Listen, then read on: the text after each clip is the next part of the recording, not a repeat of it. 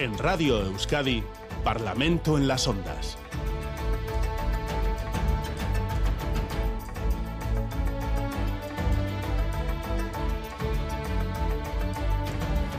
Comienza el Parlamento de las Ondas de Radio Euskadi una semana más, eh, ya lo saben, el debate con un parlamentario de cada formación con representación en la Cámara Vasca. Hoy contamos con Leisuria Rizabalaga del PNV. Egunon, Leisuri. Egunon. En los estudios de Miramón está también Nerea Cortajarena de H. Bildu. Egunon, Nerea. Egunon, bye. Junto a mí, aquí en los estudios de Bilbao, Ekain Rico del PS. Egunon, Egunon, Ekain. Desde los estudios de Bilbao también, Isa González, el Carrequín Podemos IU, Egunon. Egunon. Y desde Gasteiz nos escucha Carmelo Barrio, de PP Ciudadanos. Egunon, Carmelo. Hola, Egunon.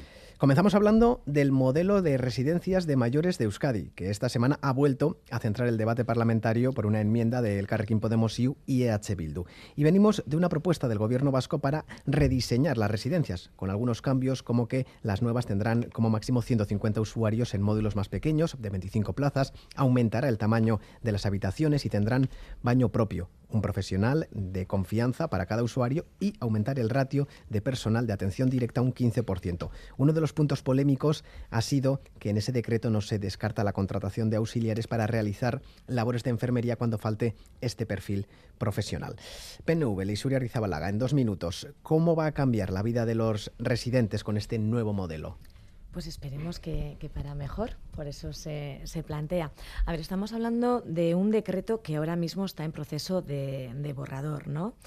Y ahí ya vienen eh, muchísimas cuestiones, muchísimas novedades que, que ya se venían eh, planteando por parte de los diferentes, diferentes grupos. Yo creo que el punto de inflexión fue este jueves que, que tuvimos el, debate en el seno del, del Parlamento a propuesta de, del Carrequín Podemos y yo creo que es importante centrar un poco eh, el posicionamiento de, de cada grupo de, de, este jueves, que eso tampoco significa que sea lo que vaya a salir de este borrador, porque todavía, insisto, está en ese proceso y hay que eh, alimentarlo con diferentes aportaciones de, de, todos los grupos. Pero sí que es cierto que el debate del jueves eh, se basaba en un estudio, un estudio que entendemos que es muy respetable, que es el análisis de, de Babestus, eh, pero que para nosotras eh, no significaba eh, una guía a seguir como tal, porque no representa lo que es la situación real de las residencias de, mayores en, Euskadi. En, ese, en ese informe se habla de nueve residencias y además son solamente de un solo territorio, que es Vizcaya, y entendíamos que eso pues, que no refleja la, pluralidad de, Euskadi y por eso nosotras planteábamos en otros términos nuestras diferentes enmiendas. Nosotras apostamos por un estudio más científico y, nos y basarnos además en, en, datos aportados por las tres diputaciones forales y por la agenda Nagusi, que incluye a todos los agentes sociales que estudian este tema, que por tanto entendemos que es eh, mucho más enriquecedor. Y, y, para nosotros tomamos este asunto como uno de los pilares de, de, nuestro bienestar. Es importantísimo, es importantísimo dar con el, con el modelo de gestión adecuado. No tenemos, no tenemos ningún miedo a abrir este debate, pero sí creemos que tiene que ser un debate sincero y también creemos eh, que tiene que ser eh, basándonos en datos reales, ¿no? Dos Por minutos.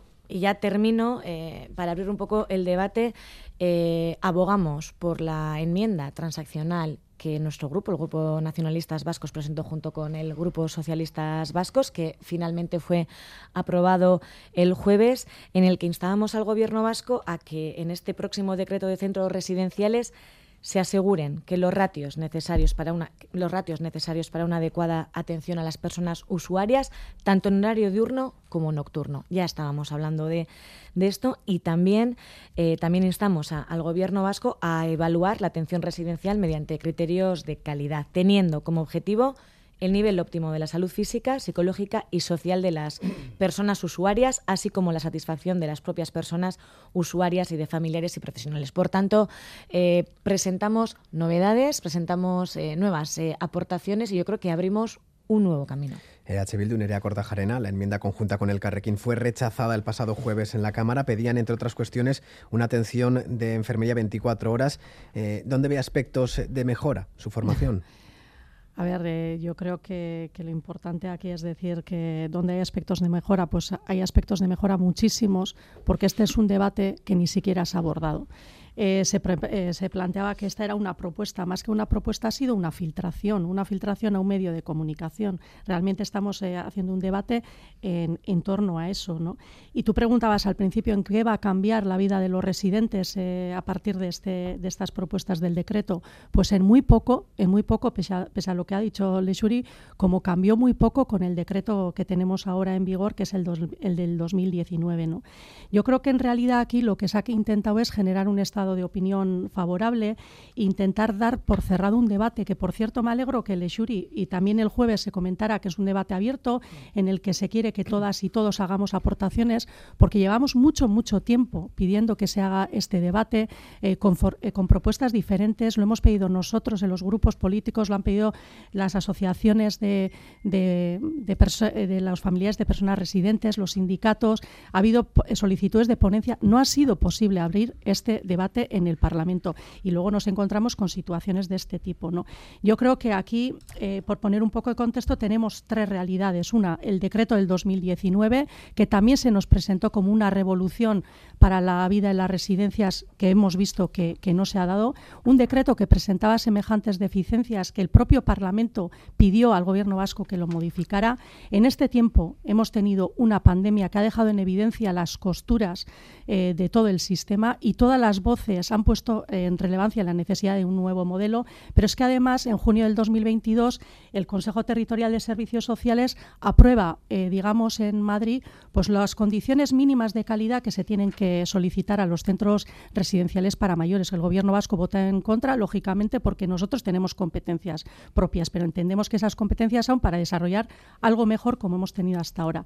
¿Cuál es lo que, ¿Qué es lo que tenemos ahora, eh, entre manos? Pues una hoja de ruta que si se aplica como tal en el 2029, que es el tiempo que establece ese decreto, nos dejará eh, con los peores centros, eh, con, la con, la peor atención residencial eh, en los centros de mayores de todo el Estado. Yo creo que esto es una situación bastante grave. Nos deja por detrás en lo que es el tamaño de los centros y la organización de los mismos, nos deja por detrás en el tema de las ratios, que es el tiempo de dedicación que se ofrece a las personas en esos centros y que son determinantes para establecer las condiciones laborales.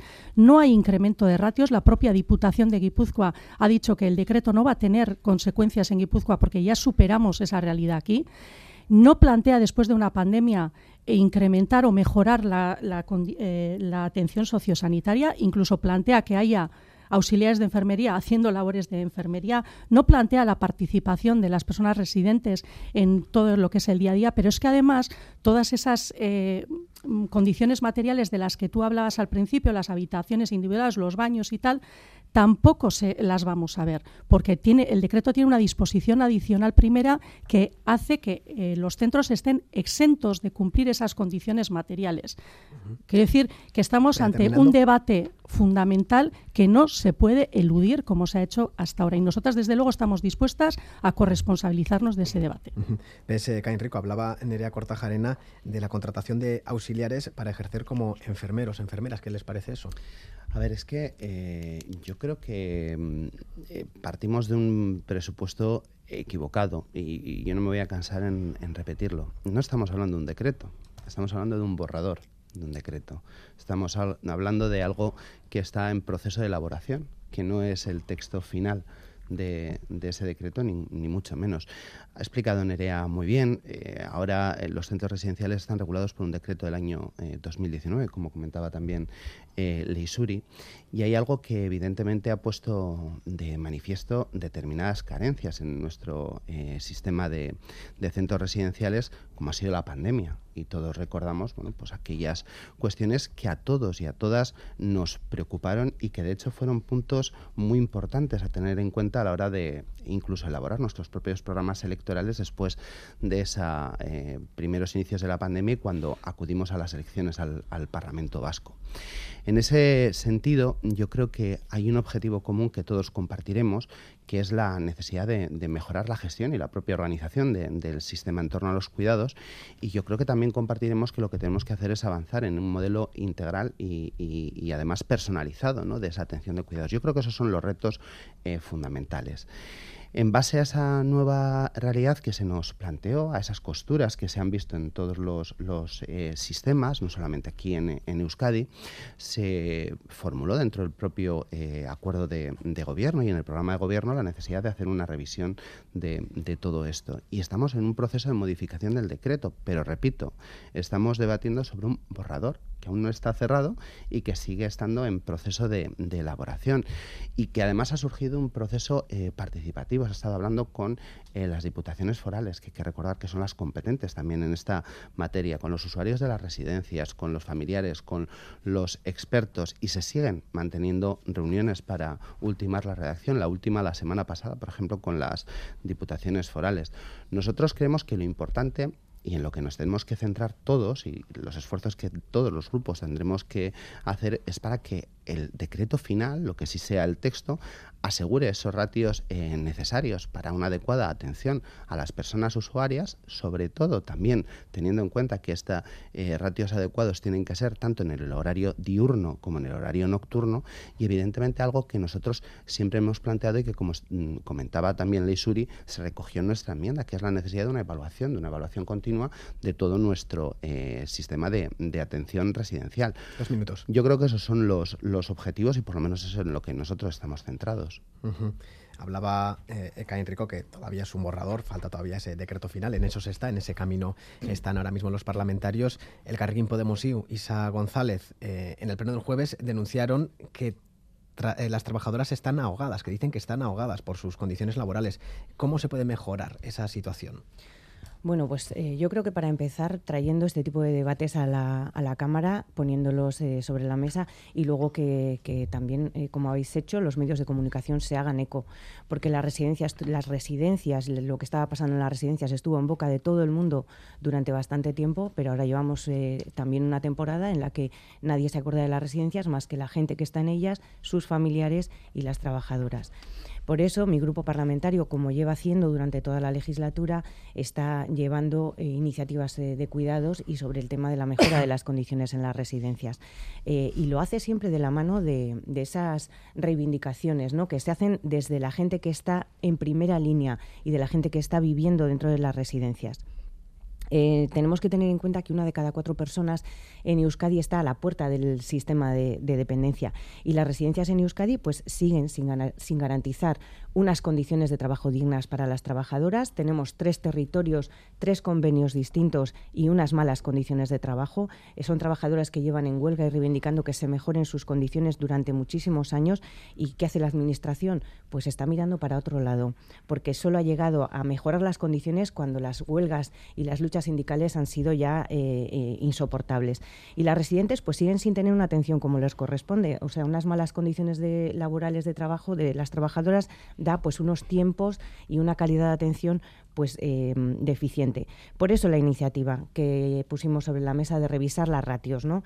nosotras, en este caso, nos hacíamos eco de de la Asociación de Familiares y Residentes, Babestu, eh, en concreto la de Vizcaya, que había hecho un estudio eh, sobre una residencia, sobre, sobre las ratios, y, nos parecía que era un buen punto de partida porque, o sea, no te dejamos de, de, ver que es una asociación de familiares la que hace un estudio que debería estar haciendo la Administración, que debería estar diciendo qué pasa por las noches en las residencias. Bueno, pues hace poco salió, eh, salió un escándalo de una residencia donde no tenían a nadie cuidando por la noche, y eso está pasando, ¿no?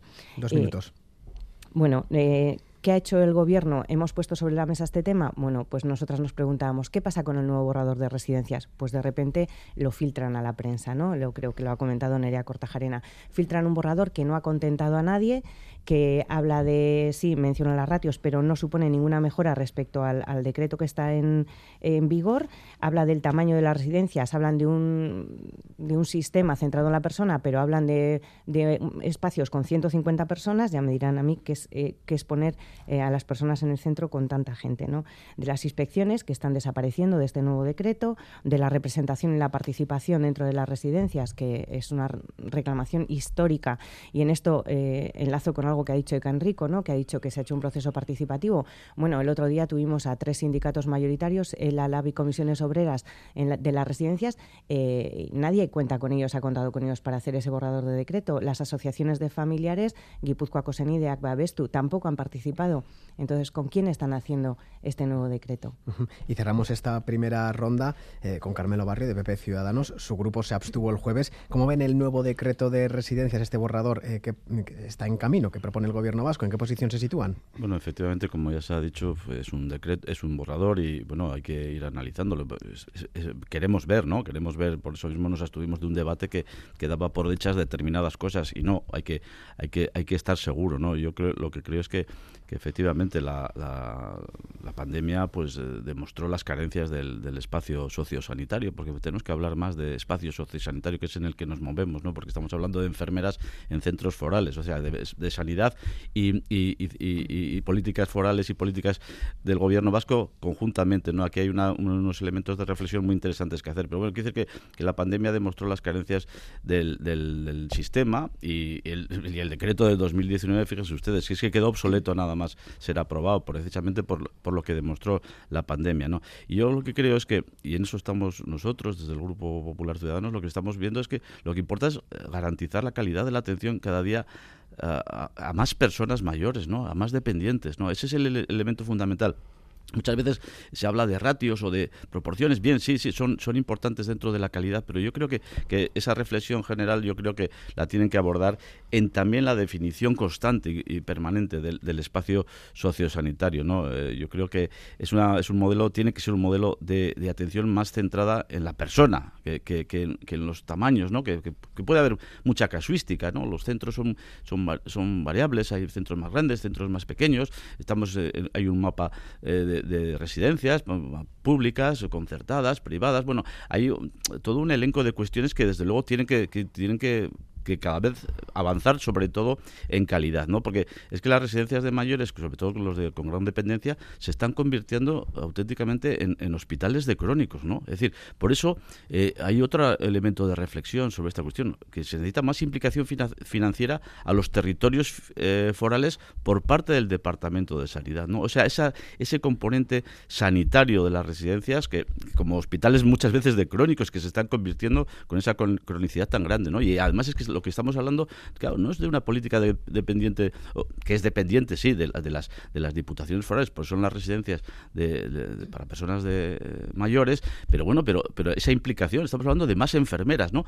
Es, eso, también, eso también eh, el, gobierno vasco tiene que implicarse de una manera más esencial, ¿no? En la financiación de esos, eh, de, esas, de, la política social dependiente de los territorios forales, ¿no? Yo creo que está bien claro. Eso sí, lo que hay que hacer una reflexión basada en, en criterios científicos, basada en la evidencia, no siendo simplemente correa de transmisión de los sindicatos ¿no? Eh, y, de, determinadas reivindicaciones sindicales. Yo creo que tiene que haber una seriedad por parte de los del, entramado sanitario, el entramado social, de, lógicamente de los pacientes que son eh, y, de, sus familiares, pero eh, es decir, no tanto muchas veces ser una simple correa de transmisión sindical que nos estamos acostumbrando demasiado en el Parlamento Vasco a eso. Bueno, vamos a realizar una segunda ronda para que puedan responderse entre ustedes eh, eh, PNV, Ley Suria Rizabalaga, eh, oíamos aquí, ¿la administración está mirando para otro lado? No, para nada para nada. Eh, de hecho, a mí lo que, lo que me preocupa son los planteamientos de, algunos grupos y de hacia dónde están mirando, precisamente. Eh, porque Nerea Cortajarena hacía referencia a las competencias propias y a mí me, me, parece, me llama la atención, me llama la atención el planteamiento de Euskal Herria Bildu, por ejemplo, este, este jueves, ¿no? Y que se basara en estándares ofrecidos por el Consejo Territorial de Servicios Sociales y Atención a la Dependencia. El gobierno vasco no firmó ese acuerdo porque que se trata de una de nuestras competencias exclusivas. Así lo he dicho. Sí, pero os basáis en, os basáis en un informe estatal.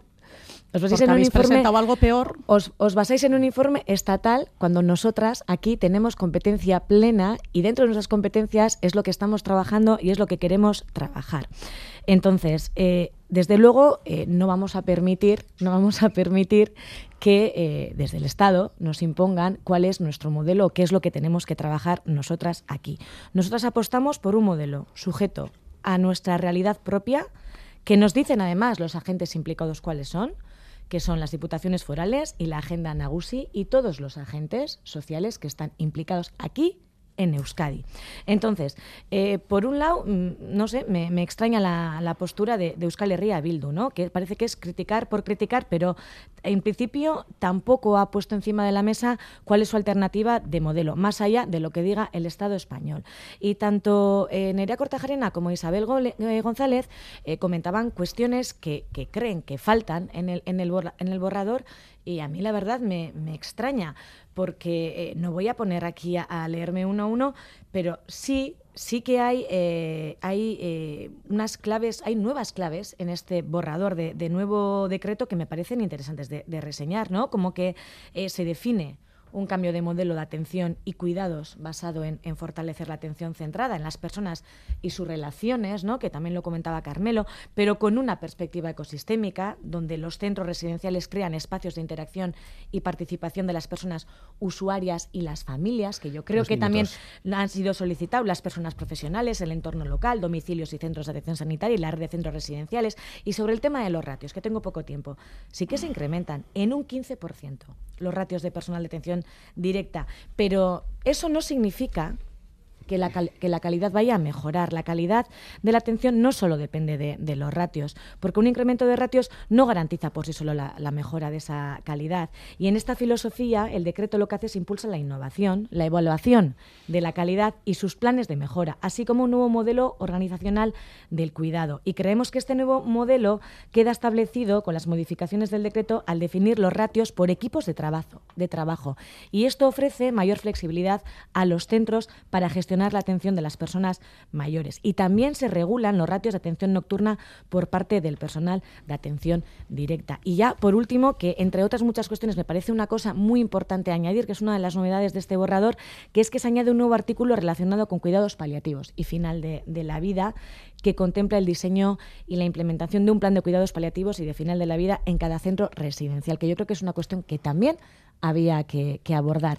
Y aún este así, tenemos margen para hacer aportaciones entre los diferentes grupos y diferentes agentes. Por tanto, yo creo que siempre a mejorar tiempo para que respondan Nerea Cortajarena. Sí, yo, yo espero que sea verdad esta vez, que, haya opción para el debate y que tengamos oportunidad de, debatir y de que poner cada uno encima de la mesa nuestras propuestas. Hasta el momento no las hemos tenido, no las tuvimos con el debate del 2019 y no las hemos eh, tenido aún. Por aclarar una cosita que ha dicho Ekain, las deficiencias del decreto del 2019 no son por la pandemia.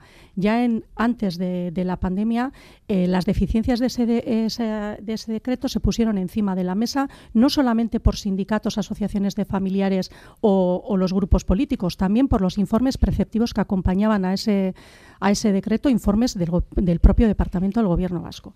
Vale, eh, Lexuri decía que le extraña que Euskal Herria Bildu mire a Madrid. No, Euskal Herria Bildu está estableciendo, bueno, está analizando qué es lo que tenemos encima de la mesa. Y nosotras no dijimos ni mu, ni mu, porque nos pareció bien cuando el Gobierno vasco votó en contra eh, de, ese marco establecido en Madrid, porque nosotras tenemos competencias propias en esta materia, efectivamente. Y además, durante muchos años hemos marcado la vanguardia, eh, hemos marcado, digamos, la tendencia y hemos sido vanguardia en esta materia a nivel, a nivel estatal. Y vosotros habéis hecho las comparaciones constantemente con el Estado, marcando esa diferencia. La cuestión es que lo que tenemos entre manos es una transposición de eso que, se ha planteado en Madrid. La cuestión es que hay copias incluso casi literales de lo que se ha planteado en Madrid. Por ejemplo, el apartado referido al tratamiento de las sujeciones.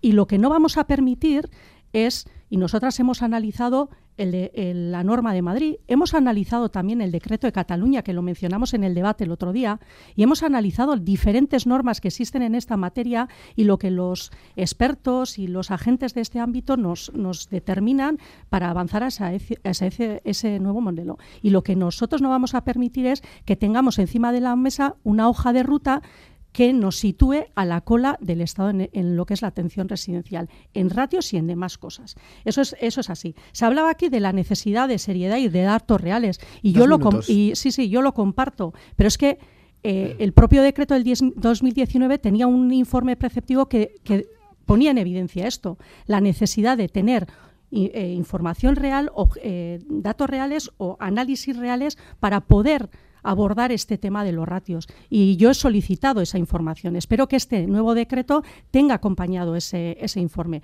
Y si lo tiene, trabajaremos en sobre eso. Pero de momento el, propio gobierno vasco no tiene ningún elemento científico para eh, determinar este tipo de historias. Y de, se decía, la atención centrada de la persona. La atención centrada de la persona, Leshuri, no se puede desarrollar con los ratios de atención que están definidos hoy encima de la mesa, que llevan a las trabajadoras de este sector a estar agotadas. Es que no se ¿eh? incrementan. Si tú analizas, hay dos columnas. La de los perfiles profesionales no se incrementan, son idénticos y, os animo a mirarlo, a comparar los dos decretos, la modificación del decreto y el del 2019. El de los perfiles profesionales es idéntico. Si ahora se genera un nuevo ratio, que es el de los equipos profesionales, equipos asistenciales, equipos eh, socios, eh, socio, de tratamiento sociológico y el de los equipos sanitarios. Y es ahí donde se incrementa el 15%, pero planteando esa flexibilidad que no es otra que poder intercambiar profesionales unos con los otros. Y por cierto, la atención sociosanitaria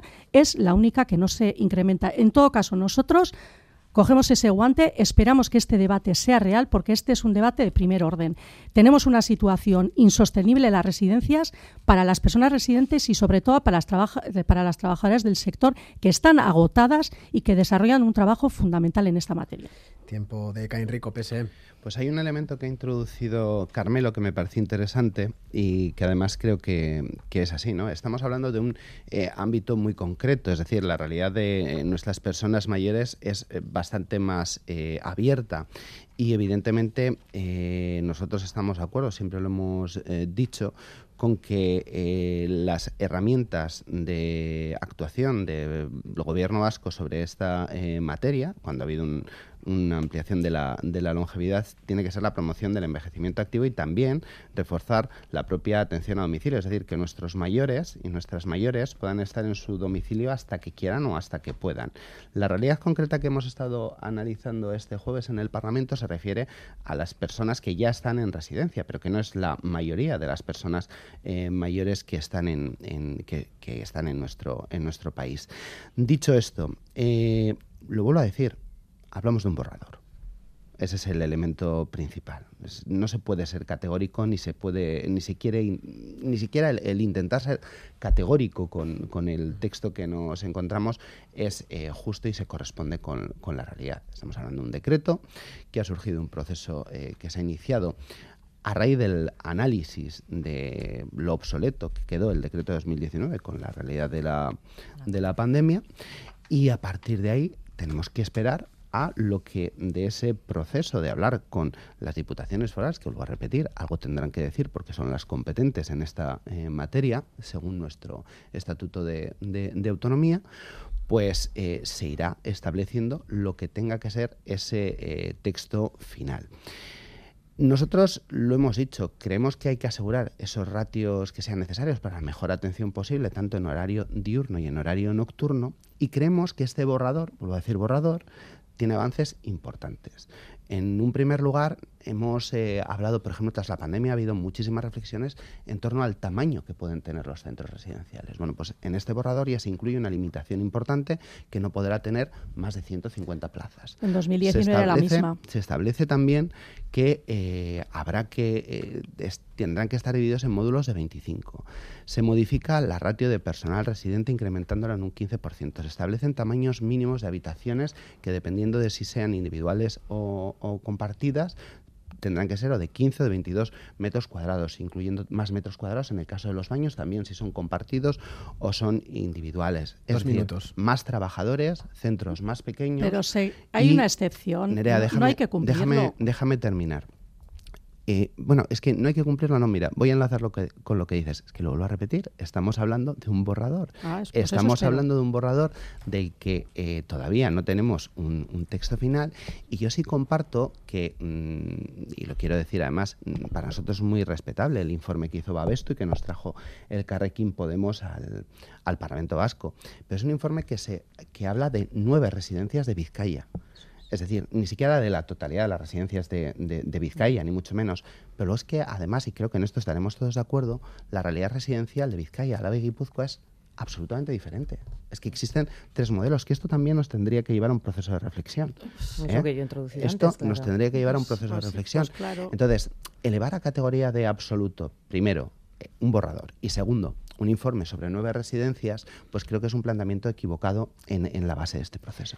Bueno, yo creo que, tanto el tema del, informe de Babestu como lo que decimos, tres territorios, eh, tres modelos distintos, al gobierno algo le tiene que algo le tiene que sonar eso, ¿no? En los oídos. Es decir, o sea, no se ha preocupado de hacer un estudio sobre las ratios nocturnas en las residencias en todo este tiempo no ha revisado los tres modelos distintos en los tres territorios. Las enfermeras de los tres territorios en Osakidecha cobran igual. ¿Por qué no cobran igual las trabajadoras de las residencias? Los erchainas de los tres territorios cobran igual.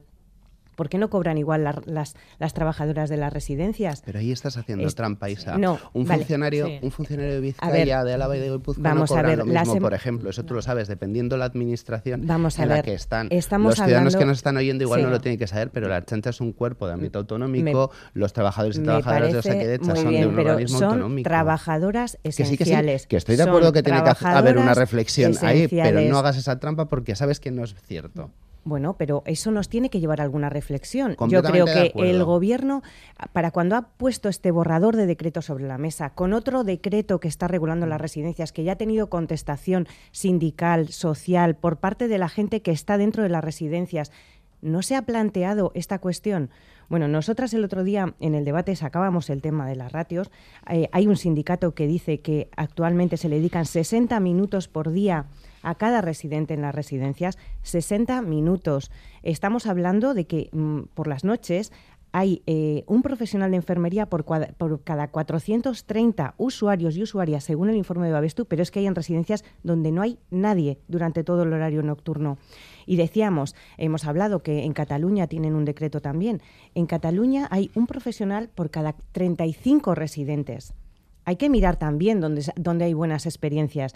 ¿no? Es, eh, es que aquí, según el borrador del decreto, no es humanamente aceptable que haya tres personas para atender a 150 personas, según este borrador. Y hablábamos de, de también de, bueno de otros estudios no pero está el estudio del gobierno vasco de la mortalidad en residencias eh, durante la pandemia. Y en él decía que las residencias de menor tamaño las que tenían menos de 50 residentes habían sufrido mucho menos el impacto de la pandemia. Eso también nos tiene que decir algo no de cuál es el modelo hacia el que tenemos que tender. Y se habla también en este borrador de decreto de los perfiles profesionales y de su calificación que creo que lo ha introducido eh, Nere antes no los colegios de enfermería de Euskadi ya han dicho públicamente que, o sea, que, les indigna esta propuesta del nuevo decreto porque está abriendo la puerta a contratar auxiliares para la cobertura de plazas de enfermería. y, y hablábamos de la inspección también, ¿no? Que están desapareciendo en este decreto. Nosotras decimos es que hay que tener una ratio mínima de inspección por cada territorio. Los órganos de representación es que las asociaciones de familiares llevan años reclamando la constitución de órganos de representación dentro de las residencias. Que esto incluso, incluso eh, ni siquiera cumple con el artículo 48 de la ley de, de servicios se sociales. la creación de una comisión interinstitucional. Sí, pero ahora mismo no la coordinación de la evaluación, la innovación y el ámbito sociosanitario. O sea, yo creo que hay que hacer el honor a la verdad. Hay, cosas en este borrador de decreto recogidas que estáis negando y no puede ser tampoco. A día de hoy no se está cumpliendo el, artículo 48 de la Ley de Servicios Sociales que establece la composición del Consejo Vasco de Servicios Sociales, ¿no? con la participación de las, eh, de las asociaciones de familias y las asociaciones de familias. regulado. Y hay otro, otro aspecto que no hemos mencionado, porque este nuevo decreto trae el tema de la teleasistencia y utilización de medios digitales. Es legitimar el recorte de servicios sanitarios con un, colectivo, con un colectivo extremadamente vulnerable. Y cerramos eh, este tema con Carmelo Barrio, Pepe Ciudadanos. Sí, bueno, yo creo que he oído antes una expresión, es que no se puede hacer alarmismo tampoco en estas cuestiones. Le he oído a Nerea hablando de situación insostenible. Ya, vamos a ver. yo creo que yo quiero yo yo quiero no sé quiero ser un poco árbitro no en, esa, en esas en esas en esas posiciones eh, extremas no de, estrictamente correa sindical que, que, que lleva eh, Podemos y, y, Bildu a, la, a, la, cámara reiteradamente no eh, eh, muy pedestres no yo creo que hay, que hacer un poco más de reflexión. No se puede no se puede generar alarmismo no si hay alguna disfunción en algún sitio pues es posible no pero no la situación no es que sea insostenible. Es claro que sí que es mejorable y en eso, desde luego, desde nuestro grupo estamos en que se mejore con que, y por eso con la razonabilidad de lo científico, de lo profesional, del análisis serio en ese sentido. Yo creo que, que en Álava, Vizcaya y Guipúzcoa con sus modelos pues hay una amplia red de, de, asistencia ¿no? y de, a, las personas mayores, no, no solamente en las residencias, sino en, pues, en los domicilios o, en esas viviendas tuteladas. No sé. Yo creo que ese, ese es el modelo en el que tenemos que seguir profundizando, ¿no? pero yo, yo por eso mismo eh, estamos ante un borrador, eh, vemos las líneas generales o, las que se han, se han filtrado, pero en cualquier caso es, es, el elemento fundamental, el papel del criterio científico y profesional y, esa evaluación, lógicamente, de lo que ha pasado, pero sin, sin alarmismo sobre todo, y yo pienso que tratando de mejorar, no tratando de, de, de, de plantear una situación que no es así, ¿no? Que, porque lejos de ser insostenible tiene que ser sostenible en el tiempo y es que nos jugamos ese futuro y nos se lo juegan nuestros mayores, ¿no? En esos modelos. Y hay otras cuestiones que también hay que hablar. Pues nos centramos en el papel de la, de la enfermería o de las enfermeras. Lo que igual igual hay que hacer una reflexión también en relación con la formación profesional de personal especializado para esos ese tipo de cuidados, ¿no? Decir, que eh, bueno, hay que avanzar también en, en, el ámbito de la formación profesional, hay que hay que avanzar mucho, mucho más claro también en, determinados protocolos concretos, bien definidos dentro de esos ratios profesionales y científicos. Yo creo que tenemos que, eh, mirar el, tema, es decir, con preocupación, porque es manifiestamente mejorable, la pandemia lo ha, lo nos lo ha hecho ver así, pero sobre todo sin alarmismo y sin extremismo. Y, con, la necesidad de que, de que sea sostenible, pero no es insostenible, desde luego, la situación. Se nota que es un borrador y que todavía queda mucho por debatir. Todos ojalá, Querían, eh, querían hablar. Todos han sobrepasado los dos minutos y algunos bastante largo. Bueno, vamos a avanzar eh, en este debate. Tenemos que hablar una semana más del conflicto de la Erchainza porque ayer dio un nuevo giro. Media hora duró la reunión entre sindicatos y el Departamento de Seguridad en la que el Departamento de Josué Coreca les presentó la propuesta con 37 medidas de mejoras laborales por un valor de 18 millones de euros. Los sindicatos tacharon de inmovilista la propuesta de Ercoreca y denunciaron que no recogía subidas salariales. Recordemos que ellos piden la equiparación con las policías municipales mejor pagadas, cifran sus reivindicaciones en 100 millones de euros. Ercoreca, por su parte, lamenta la actitud intransigente e irresponsable que los sindicatos de la Archainza mantuvieron en la reunión y les pedía cordura para que vuelvan a sentarse en la mesa de negociación. Decía además que una subida de sueldo lineal sería inconstitucional e ilegal porque depende de los presupuestos generales del Estado. PNV, Leisuria, Rizabalaga, las posiciones eh, no pueden estar más alejadas y ayer los sindicatos dijeron que los responsables de lo que ocurra en el Tour serán el Endacari y el departamento. Queda una semana exacta. Eh, ¿Temen realmente por el dispositivo de seguridad? Pues mira, sería una pena, la verdad. A mí todo esto me parece una pena terrible. Pena la actitud, por parte de, los y las profesionales de, la Archancha, un cuerpo que yo siempre he respetado muchísimo. Además, yo entiendo, yo entiendo eh, que son legítimas, además, eh, las cuestiones de mejoras salariales, mejoras en, en cualquier ámbito, pero esto que plantean, esto que plantean que finalmente es un chantaje, no puede ser, no puede ser. Y echar por tierra Primero, la gran labor profesional de otros compañeros y compañeras suyas, eh, estableciendo, preparando los protocolos de seguridad, todo el dispositivo, echando por tierra lo que puede ser ese gran escaparate mundial que es que, Euskadi llegue a todo el mundo, a todo el mundo vía eh, el Tour de, Francia. Y, una pena también eh, la actitud eh, irresponsable ¿no? y, sin, y sin sentido. Lo, decía ayer el, consejero Ercoreca. Eh, se han vuelto a sentar. El gobierno les ha ofrecido 37 medidas de mejora. han descartado hablar de cualquiera de ellas, han descartado incluso hablar de las propuestas de mejora que previamente ellos habían propuesto y lo único, lo único que han puesto encima de la mesa es la subida de sueldo salarial para la plantilla, cuando saben que es ilegal y que es algo que de este modo no se puede hacer. Por tanto, eh, es totalmente irresponsable y es totalmente surrealista esto que está pasando. Yo les pido cordura, que vuelvan a, la senda del sentido y de la responsabilidad que siempre ha caracterizado a, la Archancha y que hablen. Que hablen, por favor, que no se arrepientan de cosas que puedan hacer los próximos días, que puede dañar muchísimo la imagen del cuerpo, un cuerpo que desde luego nosotras siempre hemos respetado y siempre hemos puesto en valor. Es terrible esto que está pasando. EH Bildu, Cortajarena, ¿creen que bloquean, ¿qué creen que bloquean las negociaciones? ¿Está pidiendo demasiado los Erchañas? ¿El Departamento de Seguridad está haciendo oídos sordos? Es que esto es como lo de la película esa de por qué le llaman amor cuando quieren decir sexo. Es que la cuestión es que esto no es un conflicto laboral. No es un conflicto laboral. Es un conflicto político eh, y, está, la está está echando un pulso, ¿no? Está, es un, planteamiento eh, para hacerse con el poder, para hacerse con el control. Yo creo que es con lo que estamos. Pero déjame hacer una reflexión previa que ya hice el otro día en el Parlamento, porque como feminista la verdad es que ante todo lo que está ocurriendo estoy un poco indignada.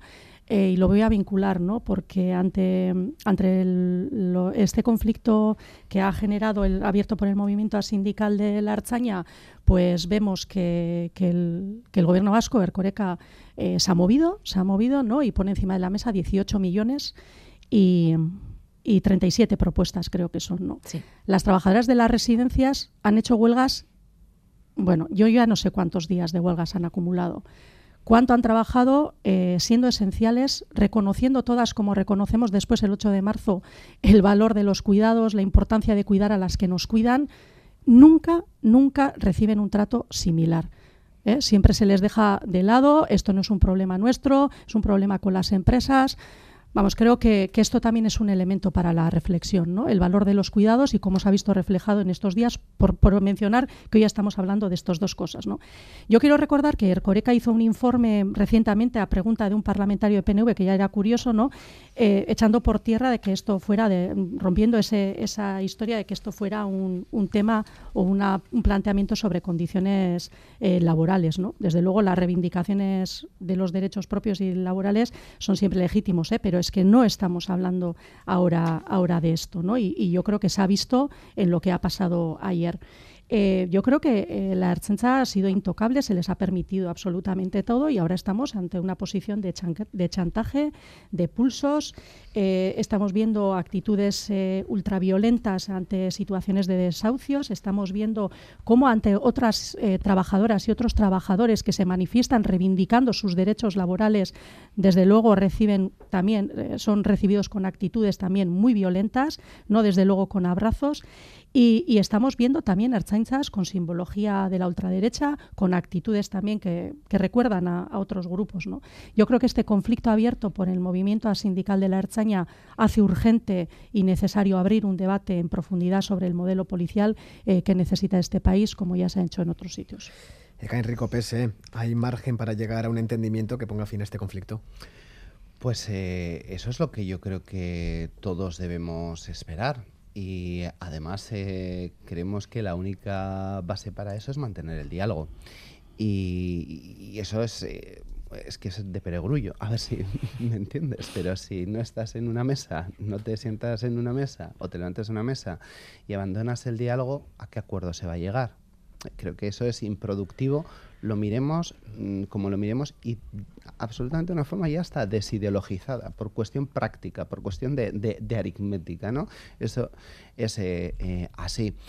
Podría dedicar gran parte de los dos minutos a rebatir algunas de las cosas que ha dicho Nerea con las que no estoy absolutamente nada de, acuerdo. Es decir, más allá de que esté o no eh, a favor o en contra de lo que están reivindicando los eh, erchañas, eh, son trabajadores y trabajadoras. Y Eso ya lo he dicho, ¿eh? Tienen, sí, pero como tales tienen derecho. Lo que pasa es que has pintado un, modelo de, de, erchaña en la que pues básicamente parecen los grises y yo no estoy absolutamente de acuerdo, para no dedicarle dos minutos, mis dos minutos de intervención a esto. Y en eso no estoy eh, absolutamente de acuerdo. Bueno, lo hemos hablado en estos micrófonos. Es evidente que en los últimos años ha habido un deterioro de las relaciones laborales dentro de la, de la Archaña que se pone de manifiesto con las manifestaciones y, protestas y la única base para solucionar esto es el diálogo, el intentar eh, negociar nosotros lo hemos dicho continuamente y por eso nos pareció eh, positivo que el propio consejero pues asumiera en primera persona esa vía del diálogo, que se pusieran encima de la mesa también esas 37 eh, medidas y que además se convocara a la mesa de negociación de la chancha. Es también de peregrullo, pero eh, lo vamos a decir que normalmente en una primera reunión pues nunca se tiene un, acuerdo y eso es así pero lo que sucedió ayer yo creo que eh, nos desesperanzó a, absolutamente a, todos ¿no? y a todas es que dure esa, esa media hora y que mm, se dé un portazo ¿no? Que, que, no nos parece que sea la, la mejor eh, fórmula nosotros no vamos a cesar de pedir a ambas partes a que eh, sigan explorando esa vía del, diálogo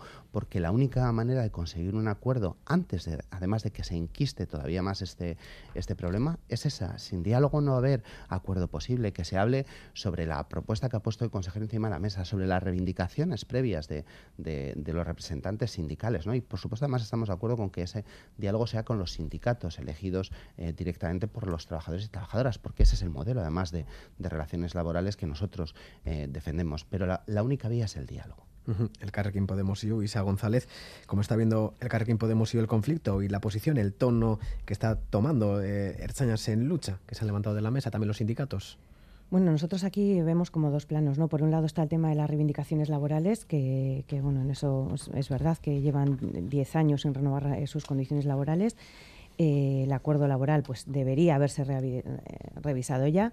Y luego, por otro lado, está el, tema de este movimiento asindical que, bueno, que ha puesto un poco eh, patas arriba pues eh, sobre todo ahora al, gobierno frente al escaparate, como decía Leisuri, que es, que es el turno. Eh, hay, por un lado, esa, o sea, el tema de las reivindicaciones laborales, que o sea, puede haber, eh, Chañas en lucha ha puesto sobre la mesa un, un, tema de una subida salarial que, bueno, yo creo que está fuera de toda realidad, pero hay otras reivindicaciones de los sindicatos que, que, que bueno, que pueden ser entendibles, ¿no? Nuestra propuesta, la de mi grupo en este sentido, es que todo se encauce a través de la, del diálogo social eh, con el Departamento de Seguridad y las mesas de negociación sindicales eh, a través de los representantes sindicales, eh, bueno, pues elegidos legítimamente, ¿no? que, son quienes tienen que tener la palabra. nosotras sí vemos ¿no? que entre esas, todas esas medidas propuestas del Gobierno echamos en falta ¿no? Pues por ejemplo, eh, que no ni el gobierno ni las plataformas sindicales las ha pedido, pero bueno, por ejemplo, reforzar la unidad de lucha contra la violencia de género, ¿no? que es, importantísimo, o la unidad de rescate, que ha sufrido recortes los fines de semana, o por ejemplo, tener una unidad específica de medio ambiente, ¿no? que ni siquiera existe. Aquí muchas veces tiene que venir el, SEPRONA de la Guardia Civil a actuar. o, o por ejemplo... Sí que existe, Isa. Bueno, una unidad especial y también se está reforzando la eh, plantilla para luchar contra la violencia de género. ¿eh? También, sí, nosotras, pero vamos a ver. De... que venga el Seprona también es bueno. Bueno, eso lo comparto yo ya. decimos, o sea, faltan otras muchas cosas, ¿no? También denuncian la falta de, medios aéreos, ¿no? Yo creo que son medidas que dentro de todo este ruido, pues, eh, suenan a un refuerzo sin caer en, la demagogia, ¿no? De, en la que nos ha llevado, ¿no? El, el movimiento a sindical y que, y que desde luego va, va en paralelo, ¿no? Porque, porque también lo comentaba Nerea, que, que hemos visto todas, ¿no? La, la actitud eh, amenazante, ¿no? Y un poco chulesca de representantes de, de, este movimiento que encima son anónimos y, y en la, eh, cuando hablan en los medios pues no, no dan la cara para nosotras el valor lo tienen quien concurren a unas elecciones y son representantes legítimos. ¿no? Y también eh, por, nuestro, por la parte de nuestro grupo denunciamos esa simetría, esa doble vara de medir, ¿no? la actitud de la Archancha ante, reivindicaciones y movilizaciones de sus compañeras delante del Parlamento o la actitud de la Archancha en conflictos pues, como el de Tubacex o de las limpiadoras de Osaquidecha y eso lo hemos visto nosotras en las puertas del, del Parlamento. ¿no? En los primeros las reacciones de aplaudir y en los segundos pues es eh, pues, eh, eso es palo. Así que, bueno, nosotras, eh, bueno, Orchancha, eh, que sobre todo para las Euskaldunberris, cuando aprendimos la etimología ¿no? de las palabras o para aprender qué significan, es que es cuidadora del pueblo, nosotras eh, creemos en eso, ¿no? En una policía que cuida a las personas, que la gente se sienta segura cuando va a una manifestación o cuando les ve o cuando hay una actuación policial, ¿no? Y yo creo que ese es el, modelo que hay que defender, una policía cercana, humana, basada en condicionantes eh, bueno, pues eh, basado también su actuación en unos condicionantes sociales que suelen estar, detrás de esos hechos. Y, y, desde luego también comparto otra reflexión que ha habido y es que el conflicto que está ahora sobre la mesa es un conflicto político que viene de largo que al que el gobierno vasco bueno pues no le ha hecho no le ha mirado de frente eh, que se que ahora mismo el gobierno vasco se está victimizando eh, más que hacerse responsable y, tomar medidas y bueno y que es lícito buscar unas condiciones de trabajo dignas no pero también lo es pues defender un modelo policial eh, democrático civil de servicio público y, respetuoso con los derechos humanos y cerramos este debate con Carmelo Barrio de BP Ciudadanos qué le parece a usted las reivindicaciones que hacen los sindicatos de la Archainza bueno, pues yo creo que, bueno, ahí están ahí, yo creo que tienen buena parte de razón. Pero hay una cuestión previa, vamos a ver. Que Bildu quiera descalificar a los profesionales de la archancha, pues es, es lo lógico, es lo habitual. Bildu siempre ha tenido a, la policía autónoma en, su punto de mira, eh, en sus obsesiones, ¿no? Pero lo que ya me, me, parece ya que es un paso cualitativo, pues yo creo que un poco intolerable, es que el PNV eh, se sume no solamente calificando esta situación y a, los profesionales de, la archancha de, intransigentes, irresponsables, falta de cordura, eso es, muy, eso es muy grave, sino que ahora el PNV se sube a Bildu y hable de chantaje, ¿no? Eso es, eso es muy grave, eso es muy grave. Eh, vamos a ver, lo que hay es una incompetencia y un fracaso clamoroso del Departamento de Seguridad antes Departamento de Interior del Gobierno vasco. Un fracaso clamoroso, con 12 años sin convenio. Ese es el elemento fundamental. Ese eh, destruirse el mito de la gestión del PNV al frente de las áreas de gobierno que, tiene. Ese es el elemento que nos tiene que llamar en este momento la atención. Ha sido una mala noticia. El que, eh, ¿Pero el qué? no, no la situación de los, de los policías y de los profesionales, sino que el departamento falle en la negociación. Esa es la mala noticia. Falle históricamente, porque esto no es de esta semana o de estas, eh, de estas semanas. Esto ya es de mucho tiempo atrás. Eh, incluso con, la señora Beltrán de Heredia antes al frente del departamento. Vamos a ver. Retributivos superiores al 30% desde el año 2012. Ya los enumeré hace la sociedad, perdona, estoy hablando yo. preocupa mucho a la sociedad 12 años sin, eh, sin convenio. Y además, pero que ellos lo que piden es equipararse con otras policías y con otros funcionarios de la Administración. Si es un planteamiento eh, el, que ponen sobre la mesa, pues sobre eso habrá que negociar, sobre eso habrá que ver un calendario, un, un cronograma, sobre eso habrá que... Eh, pero, pero bueno, pero y además es que lo estamos viendo, es una protesta absolutamente, absolutamente mayoritaria, absolutamente mayoritaria, es prácticamente total dentro del, del colectivo. Es decir, ¿qué, es que hay que poner la pelota? ¿Dónde, dónde hay que poner el acento en, o la acusación? ¿A los profesionales de la chancha? No, en este momento no. La incompetencia y el fracaso ha venido del departamento. Así que es muy grave que una, que una persona de un partido institucional y de gobierno como el Partido Nacionalista Vasco, Ili Suri, y además lo siento mucho oírte, hable de chantaje. ¿no? Lo, que es, lo que es una, una, una negociación sindical, lo que es una pretensión sindical en relación, vuelvo a decir, con una, una vacante de, de, convenio durante una 12 parte años. No hace más que, decir que, lo que quiere es llegar a un acuerdo, que quiere solucionar, y la otra parte dice, pues nos vamos a cargar el tour. Igual, igual, el, igual el tema es que cambien a la comisión negociadora. Yo creo que lo está haciendo fatal. Igual si vienen otras personas con otra sensibilidad, igual y, con otros planteamientos, igual, igual es que está fallando por parte del señor Ercoreca y de su comisión negociadora un planteamiento objetivo, claro, un poco más cercano y un poco más de, autocrítica. Hemos Carmelo, sin tiempo para más. Leisura Rizabalaga, Nerea Cortajarena, Isa González y Carmelo Barrio. Ecan Rico también. a los cinco. Muchas gracias por acercarse a los estudios de Radio Euskadi Radio Vito y Euskadi Ratia. Egun pasada, Vale, agur.